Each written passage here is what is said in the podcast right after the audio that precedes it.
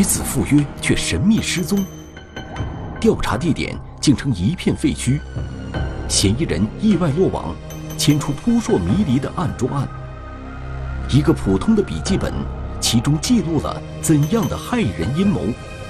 一次浪漫的邀约，竟是谋财害命的陷阱。约会陷阱，天网栏目即将播出。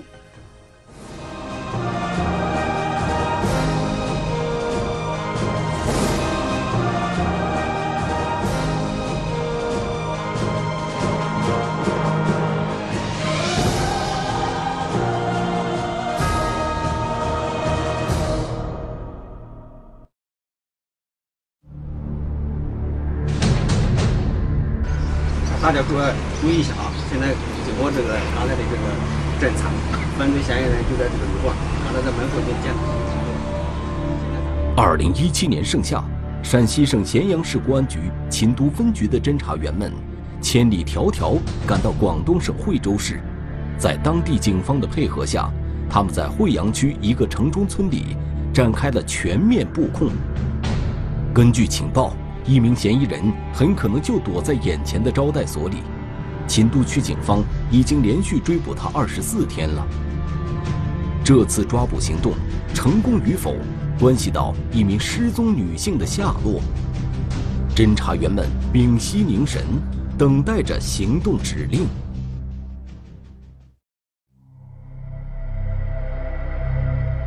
二零一七年六月十九号，一男一女。匆匆忙忙地来到咸阳市公安局秦都分局吴家堡派出所报案。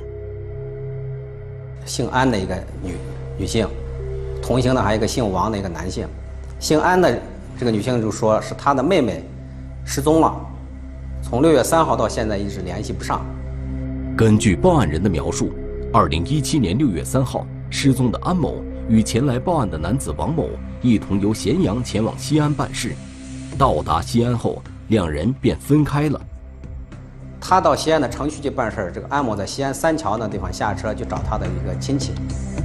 王某办完事回到咸阳三天后，才从安某的家人口中得知，安某自从六月三号跟他前往西安之后，就再没有回来，而且也联系不上。王某听说这种情况，赶紧协助其家人一同寻找安某的下落。找了很长时间也没有找到，后来实在没有办法了，就认为可能这个人发生危险了，才到我们公安机关正式进行报案。听了报案人的描述，有一个问题令侦查员感到疑惑：从六月三号安某失踪到六月十九号报案，时隔半个月之久，安某的家人和王某为什么会过了这么长时间才来报案呢？有些事情他们家属也不愿意跟我们说。安某的家人似乎有什么难言之隐，经过侦查员的耐心工作，他们才说出了实情。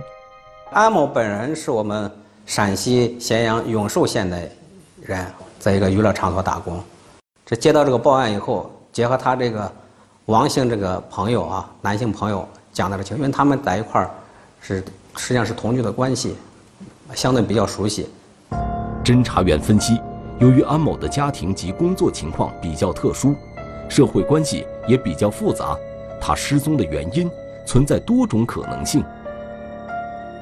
家人报的失踪，报的失踪以后，咱们也不确定这个人到底是什么状况，是他的失联状况是被拐走的，还是被害的，还是自己到哪儿去了，这个不太清楚。嗯，这个案子上是最复杂的，还是确定嫌疑人。据了解。王某是已知最后一个与安某直接接触的人，他又与安某有着特殊关系，警方首先对王某产生了怀疑。侦查员对王某提供的信息进行了排查。他自己介绍他当天干什么干什么，我们逐一找目击证人，调录像排查，确实发现王某在这个呃安某失踪以后才回到咸阳的。首先，他没有直接作案的可能性，但是不是他雇凶或者参与这个事情，现在先放到一边，下来再待查。尽管此时还不能完全排除王某作案的可能性，但从他身上暂时也无法找到案件的突破口。警方调整侦查思路，从安某与王某在西安分开后的行动轨迹入手，展开调查。下午，本来约好一块儿要回咸阳的，后来到三点多钟，啊，这个安某给他打电话，说是他先提前回咸阳了。既然已经约定好了返程时间，安某为什么又临时变更计划，提前回到咸阳呢？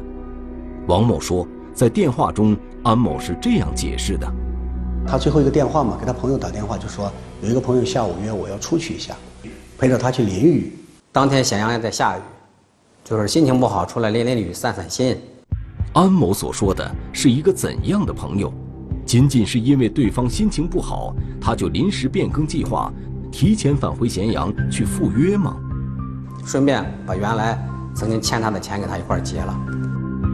据王某反映，安某似乎还与这个朋友有着债务关系。接到对方的邀约之后，安某便匆匆赶回咸阳冒雨赴约。通过王某的讲述，侦查员了解到赴约地点。是位于咸阳市秦都区玉泉西路的丝路公园附近。六月三号下午三点多，安某在给王某打完这个电话之后，便再也没跟亲友联系过。所有的信息都是在六月三号，整个都消失完，消失不见了，就是没有了，就是和外界没有任何联系了。那么，安某给王某打完电话之后，又去了哪里？是直接前往丝路公园赴约，还是去过其他地方呢？侦查员决定兵分两路，一路前往丝路公园附近调查，另一路前往安某的住处查找线索。到他的这个住处，就在我们辖区一个小招待所，这个呃失踪人安某在这长期包了一个房间，去看了以后，房间的东西依然摆放的完好。包括他的银行卡等等都在。居住地勘查并没有线索，接下来侦查员们对丝路公园附近展开了走访摸排。因为这块排除掉以后，就是牵扯到我们重点的这个注意力就集中到安某当天赴约这么个情况了。安某失踪后的种种疑点，都指向了丝路公园附近的这场邀约。约安某晚上散步的这个朋友是谁？安某的失踪，到底与他有没有关系呢？失踪者查无音讯，他究竟遭遇了何种不测？嗯，一个是被拐卖，一个是误入传销，还有一个就是人生发生不测。社会关系调查，一条信息引起警方注意。去过好几次，还曾经反映说是去了以后，一个小伙人长得人还不错，但是就是不给钱。驾校走访，获得意外线索。呃，近段时间确实有两个年轻小伙子打电话，电话现在也关机。前往嫌疑人居住地排查，却发现这里已成一片废墟。约会陷阱，天网栏目正在播出。二零一七年六月三号，安某从西安匆匆返回咸阳，赶赴一个朋友的邀约，从此之后就再也没了消息。家人四处寻找，也没有找到他的下落，只好到公安机关报案。接到报案时，距离安某失踪已经半个多月了，这让警方不得不做好最坏的预想。有可能有这么几种情况，嗯，一个是被拐卖，一个是误入传销，还有一个就是人生发生不测，都有可能。据安某的家人和王某所说，邀约安某夜晚散步的这个朋友。他们都不认识，安某似乎还与这个朋友有债务关系。那么，这个人会不会利用这次邀约的机会向安某按下黑手呢？侦查员根据以往办案的经验，对几种可能的情况逐一进行了梳理排查。那如果发生这个是传销的话，一般传销跟他的亲戚朋友洗脑以后要跟他亲戚朋友要钱的。这安某本人当时经过他家人的检查，当时他的钱包等等都在他的这个住处放着，应该没有钱，所以这这种情况，注入传销这种情况几乎是不存在。如果不是误入传销组织，那安某会不会是被人拐卖，或者被杀害了呢？拐卖这种情况是当时是不能排除的，但是作为本着对群众负责任的态度，另外只要不能排除本人遇害，还是要按照这个命案这种机制进行侦查这个事情。根据王某提供的线索，安某与朋友约定见面的地点是位于秦都区玉泉西路的丝路公园，但更具体的地点却没人知道。在丝路公园附近。侦查员们经过数日的摸排走访，也没有获取任何有价值的信息。接下来，侦查员开始围绕安某的社会关系展开调查。首先走访的就是安某曾经工作的娱乐场所。另外，就侦查员后来就在这个安某这个小姐妹里边就走访，她一个姐妹就反映，说是哎，大概就五月份，好像这个安某。曾经到东南坊村去过好几次呀，而这个东南坊村距离安某与朋友约会见面的丝路公园近在咫尺，这种位置关系让侦查员感觉摸到了一丝破案的线索。那么，安某去东南坊村又是找谁呢？去过好几次，还曾经反映说是去了以后一个小伙人，长得人还不错，但是就是不给钱。调查显示。安某与这个男青年之间同样也存在着债务关系，这与约安某在丝路公园见面的朋友的情况不谋而合。这个男青年会不会就是约安某的那个人呢？现阶段任何可能的线索都不能放过，警方决定到东南坊村排查走访，寻找这名可疑男青年的下落。然而，当侦查员。来到东南坊村时，却发现，这个村子竟然已经变成了一片废墟。东南坊村因为拆迁了，基本上有一半了，啊，大部分都搬走了，就剩了零零落的剩了几个商店、招待所了。当时东南坊村正在拆迁，大量居住人口早在六月三号之前就已经开始向外搬迁，这种情况。出乎警方预料，但侦查员并没有气馁，他们还是以东南坊村为中心，逐步扩大走访的范围。检查的过程中，把村庄所有的这个，呃，住户、租住户的信息，包括旅社的信息，全部给他都搜集起来，作为一个备查的一个资料。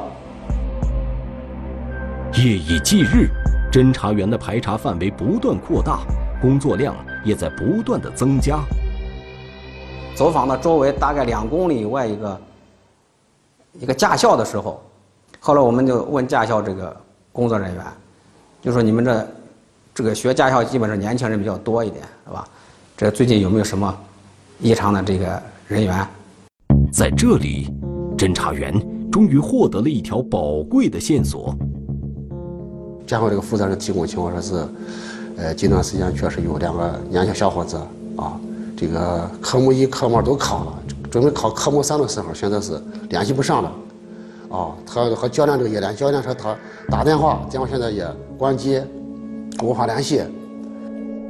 驾校学员因个人原因暂时中断课程的情况其实比较常见，但驾校联系不上这二人的时间。恰恰是在安某失踪之后的六月六号和六月七号，这个巧合引起了侦查员的注意。这里面是否存在什么联系呢？单凭这一点，还不能确定他们具有作案嫌疑。呃，说这两来讲通过一个熟人，他们需要一个教练给这个介绍过来的。于是，侦查员进一步向教练了解了这两个人的具体情况。啊，一个叫个李某郎，一个叫个李某乐，这个年龄都是二十二三岁，大概就住在这个我们咸阳西郊那个东南坊村。这两个年轻人恰好也曾居住在东南坊村，种种巧合不断出现，让侦查员不由得怀疑李某龙和李某乐这两个人与安某失踪一案有着某种联系。侦查员决定先找到这两个人了解情况，虽然。李某龙和李某乐已经中断了与驾校的联系，他们曾居住过的东南坊村也已经拆迁，但在驾校登记的学员信息中可以查到他们二人的户籍信息。侦查员立即根据这一线索，驱车赶往二人的户籍所在地——陕西省咸阳市长武县进行调查。嫌疑人原籍调查无果，其在甘肃竟意外落网。在这地方策划这个抢劫的这个过程中，被泾川警方发现以后抓获的。案中案，牵出更多罪恶阴谋。笔记本啊，那上计划是咋，包括逃跑路线、购购买啥工具。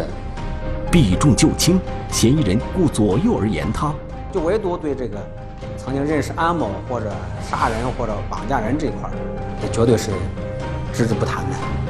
跨省追捕，另一名嫌疑人缉拿归案。他哭着说：“叔叔，我对不起，我对不起。”他说和李某龙在咸阳杀了个女的。约会陷阱，天网栏目正在播出。通过大范围的摸排走访，侦查员终于在东南坊村附近的一所驾校中发现了两名可疑人员李某龙、李某乐的信息。这两个人都是二十二岁上下，在安某失踪前都在东南坊村居住，而恰好又是在安某失踪后，他们中断了在驾校的课程，之后再也没来上过课。种种迹象让侦查员对他们产生了怀疑，于是。侦查员立即驱车赶往李某龙和李某乐的户籍所在地进行调查。侦查员赶到长武县后，通过对这两人的家庭分别进行走访，得知李某龙和李某乐初中毕业后便踏入了社会，这些年一直四处漂泊，居无定所，最近一段时间也没有跟家人联系。这里这两个人是一个村的，就在长武。找到当地的这个警方，对这两人进行背景进行调查。首先，这个调查的过程中就发现，说是这个李某乐好像一直没有回来过。尽管在长武县并没有找到他们的下落，但侦查员从当地公安机关那里意外获知，李某龙在甘肃被当地警方抓获了。就说是啊，你们要找的这个李某龙，实际上已经在七月三号左右已经被甘肃泾川警方。以抢劫被抓获了。李某龙因涉嫌抢劫被甘肃警方抓获，这个消息让侦查员大吃一惊。李某龙涉嫌的抢劫案与安某失踪有没有关系？又或者，李某龙前往甘肃作案之前就已经抢劫了安某呢？李某龙会不会就是将安某约出去的那个朋友？甘肃警方反馈的消息中只提到李某龙。另一名可疑人员李某乐又在哪里呢？带着这些疑问，侦查员又马不停蹄地赶往甘肃省泾川县进行调查。看了他们甘肃的这个审讯审讯的这个材料，才发现这个，呃啊李某龙和一个姓黄的一个湖北的一个人，在这地方策划这个抢劫的这过程中，被泾川警方发现以后抓获的。安某的下落至今成谜，现在又出现了一个黄姓男子，这个人是谁？他跟安某的失踪有没有关系呢？案情并没有因为李某龙被抓而变得明朗，反而是更加扑朔迷离了。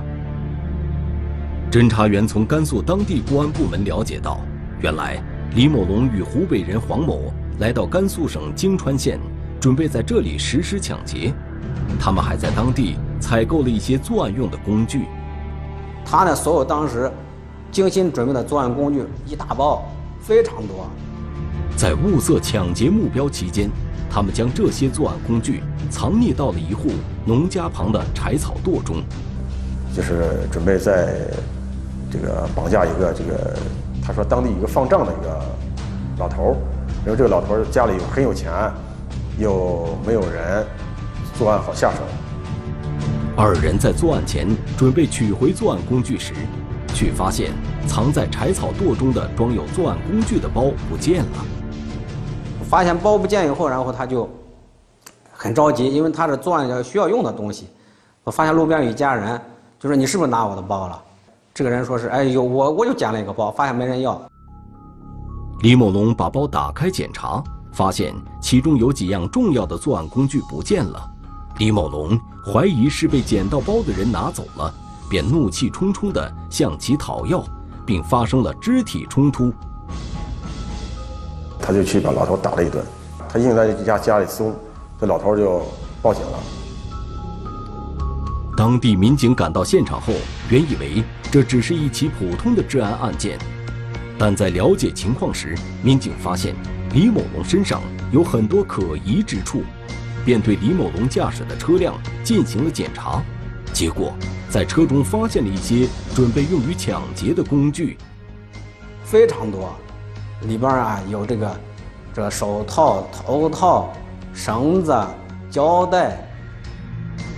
除了这些工具，民警在李某龙的物品中还找到了一个笔记本，笔记本上的内容更是令人触目惊心，还制定了非常详细的一个作案计划。呃，做拿本子是记上一二三四，他们的第一步干嘛，第二步干嘛，他列得非常清楚。这个笔记本啊，边上计划是咋，包括逃跑路线，购购购买啥工具，啊，有几几套方案，我这个人咋弄死？李某龙和黄某在京川县物色了一些试图抢劫的目标人员，在对他们进行跟踪观察后，把这些人的日常行车路线、家庭情况、生活习惯等内容都记录在了笔记本上。并且写出了具有针对性的方案。发现这一情况后，京川县警方立即以涉嫌抢劫罪将李某龙和黄某逮捕。落网以后，李某龙向警方交代了他伙同黄某一起策划抢劫的全过程。他在啊网上就约了一个网友，我这有好的这个事情。然后那个姓黄的就问他什么事情，就说是哎我这个地方。绑人嘛，是吧？我这是车辆，什么东西我都准备好了，这这工具我什么都有，而且目标都找好了，来一块儿干干一票大的，挣点大钱。原来在六月中旬，李某龙从网上结识了黄某，二人相约实施抢劫，四处流窜，伺机作案。就到京川以后，就准备踩点，踩点以后也没有搞成，没有搞成，又跑到甘肃的西峰。庆阳市的西峰区，在那地方准备也作案。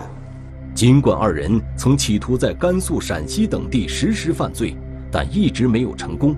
再次回到京川后，还没来得及实施抢劫，就被当地公安机关逮捕了。李某龙计划了如此之多的犯罪预备，那么安某的失踪是不是也与他有关呢？秦都区警方的侦查员提审了李某龙。李飞龙是襄阳市公安局秦都分局刑侦大队民警，现依法对你进行询问，你要如实回答，明白没有？明白。面对侦查员的讯问，李某龙始终避重就轻。但是他当时这种情况，只承认到嫌疑人曾经干过坏事儿，啊，曾经这个除了抢过人之外，还曾经是网上这个哎哎给别人刷过黑卡等等，将了其他一些坏事儿都交代，就唯独对这个。曾经认识安某或者杀人或者绑架人这一块那绝对是只字不谈的。李某龙表示，他并不认识侦查员所说的安某。对于李某乐的下落，李某龙说，在六月中旬，他就和李某乐分道扬镳了。对于李某乐的去向，他并不清楚，但他猜测李某乐很可能去了广东省惠州市。他交代了是李某乐在广东惠州打过工。他有这个经历，所以呢，我们把工作重点就放到了广东惠州。秦都区警方向惠州警方发出了请求协查的通报。很快，惠州警方反馈回来消息，李某乐的确出现在了惠州市惠阳区，但是具体行踪还是不能完全确定。这个发现这个谁？发现这个李某乐出现这个广东这惠州惠州以后，我们这个第二天我们就几个人又去这个广东这个惠州惠州市这惠惠阳区。广东省惠州市惠阳区拥有人口六十余万，想在这茫茫人海当中找出李某乐来，绝不是一件简单的事。二零一七年七月十二号，在当地公安机关的配合下，秦都区公安局的侦查员通过大量排查。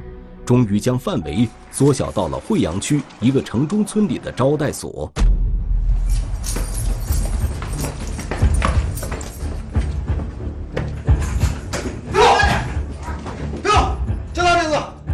在成功抓捕李某乐之后，侦查员迅速展开审讯。那你想想你在咸阳干什么了？这个李某乐就是开始大哭，他哭着说：“叔叔，我对不起，我对不起。”他说和李某龙在咸阳杀了一个女的。那也是因啥事情被刑事拘留的？抢劫杀人。审讯取得重大突破，但李某乐和李某龙在咸阳所杀的女人是谁？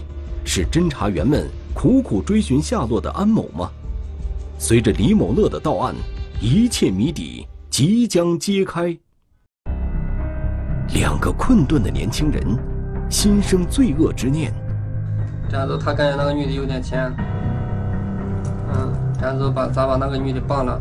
夜晚邀约设陷阱，为的是劫财害命。杀人不留活口，作案肯定不留活口。合谋作案，却又彼此提防。我看他心狠手辣，我如果再再和他再待在一起，时间长了，说不定他哪天把我给做了。深山埋尸，无法掩藏他们的罪恶。约会陷阱，天网栏目正在播出。随着对李某乐讯问的展开，侦查员终于得以确认，李某乐与李某龙在咸阳谋害的那名女性，正是失踪已久的安某。虽然李某乐已经承认了自己与李某龙对安某实施抢劫杀人的事实，但是侦查员深知李某龙还没有认罪，死者的尸体还没找到，案件的侦破工作还远未结束。七月十三号，在李某乐交代犯罪事实后的第二天，京川县公安机关将李某龙移交给了秦都区公安机关。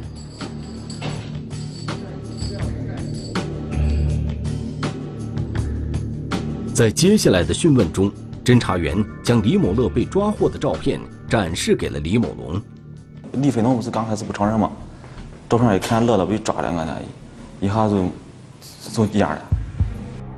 李某龙终于承认并供述了与李某乐一起对安某实施抢劫杀人的罪行。最初，李某龙与李某乐二人一起在驾校学车，由于没有生活来源，二人的生活压力都比较大。这时，李某龙提出了一个弄钱的办法。那那时候本来想着把驾照学起来之后，去就是去广东那边再上两个月班。把工把钱也还，最后就是碰见李飞龙，他就是弄这个，弄啥？就是绑架或者就是弄一点违法的事情，赚钱就是直接有钱了。对于李某龙的提议，李某乐并没有反对，二人一拍即合。为方便实施抢劫的计划，他们决定以购买二手车的名义，先去偷一辆车。简单一点就是，就是我俩是我和车主当时就是谈好价钱了。说是以这个价钱，然后是我想试一下是在高速跑的这感觉，然后我去我我我和李乐乐还有那个车主去加油站加油。嗯。根据二人供述，侦查员调取了加油站当天的监控视频。从监控画面可以看到，五月二十七日下午六点二十五分，车主开车出现在加油站里。坐在副驾驶位置上的正是李某乐。过了不到半分钟，车主斜挎包从车上下来，向一旁的商店方向走去。因为天气热，他说让车主下去买买瓶水。六点二十六分，李某乐从副驾驶的位置上下来，坐进了主驾驶的位置。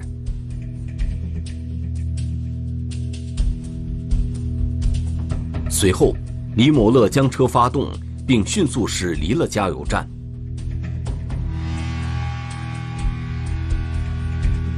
当车主发现李某乐将车开走后，连忙追了过去，但最终李某乐还是驾车逃之夭夭了。车主随后向当地派出所报案，侦查员也查到了当时车主的报案记录。此时，李某龙和李某乐在盗车得手后，开始物色抢劫的对象。这李李某乐说：“那这个对象怎么找？”这李某龙就说是：“我看这个，我经常去消费的这个娱乐场所的一个跟我关系比较好的一个哈，这个女的给人感觉好像比较有钱，平常好像穿金戴银的。就是他认识一个女的，这样子，这样子他感觉那个女的有点钱，嗯，嗯，这样子把咋把那个女的绑了？对。李某龙所说的抢劫对象正是被害人安某。六月三号，咸阳下着零星小雨。这天下午两点，李某龙发信息联系安某，说自己今天心情不好，问安某能不能晚上陪他一起去丝路公园淋雨散步，顺便把之前欠安某的钱一起还给他。安某答应了李某龙的邀约，他当天从西安回到咸阳的租住处。之后又前往丝路公园赴约，再也没有回来。就在丝路公园附近这间废弃的小屋中，他们劫走了安某身上的一百多元现金、一部手机以及戒指、项链等首饰，随后又对安某下了毒手。完了之后，我累了，累了大概有嗯二十秒左右吧，我就是身体有点紧张，就是害怕的。嗯，然后我就是叫李乐乐进来嘞，啊，李乐乐进来之后，我出我出去把风，李乐乐负责勒。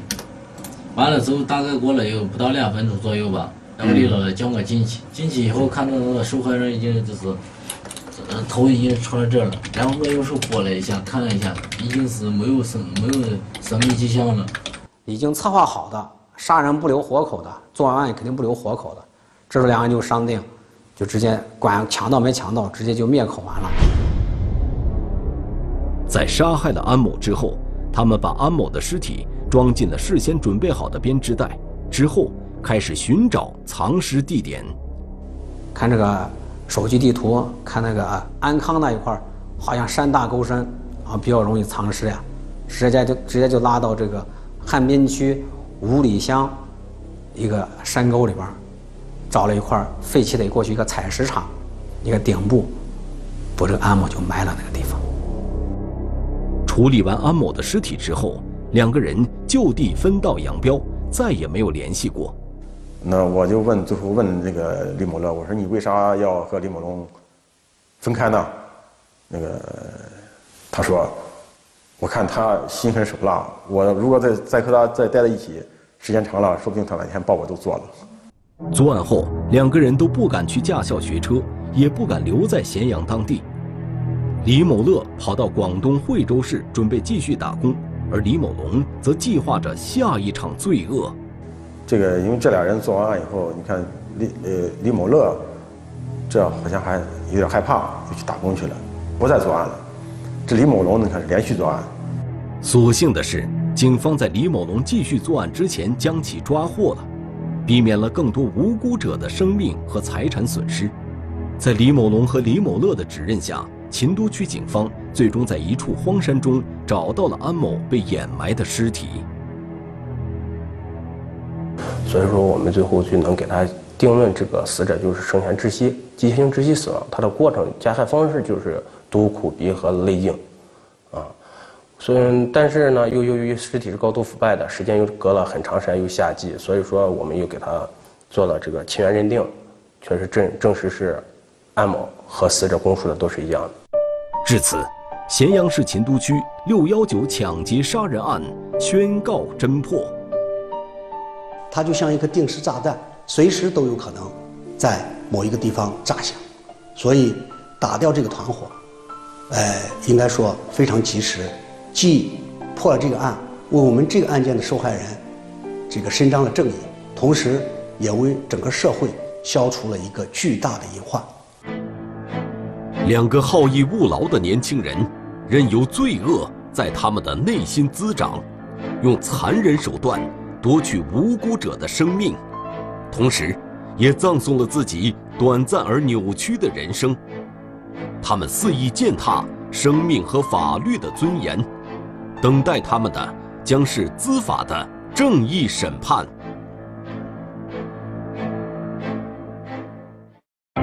中华人民共和国公安部 A 级通缉令：汤黄勇，男，一九九四年九月九日出生，户籍地址江西省余干县洪家嘴乡和爱岭上小组一百九十四号，身份证号码三六二三二九幺九九四零九零九幺幺三三。该犯罪嫌疑人涉嫌电信网络诈骗犯罪在逃，请广大观众提供有关线索，及时拨打幺幺零报警。小区内一夜之间连发七起案件，我就觉得特别可怕。紧锁房门，却在自己家中遭遇惊魂一幕。你看，正睡着觉呢，忽然间我家门开了。现场勘查，疑点丛生。侵入室内的方法比较奇特，离奇的案件让侦破面临重重挑战。夜半迷影，天网栏目近期播出。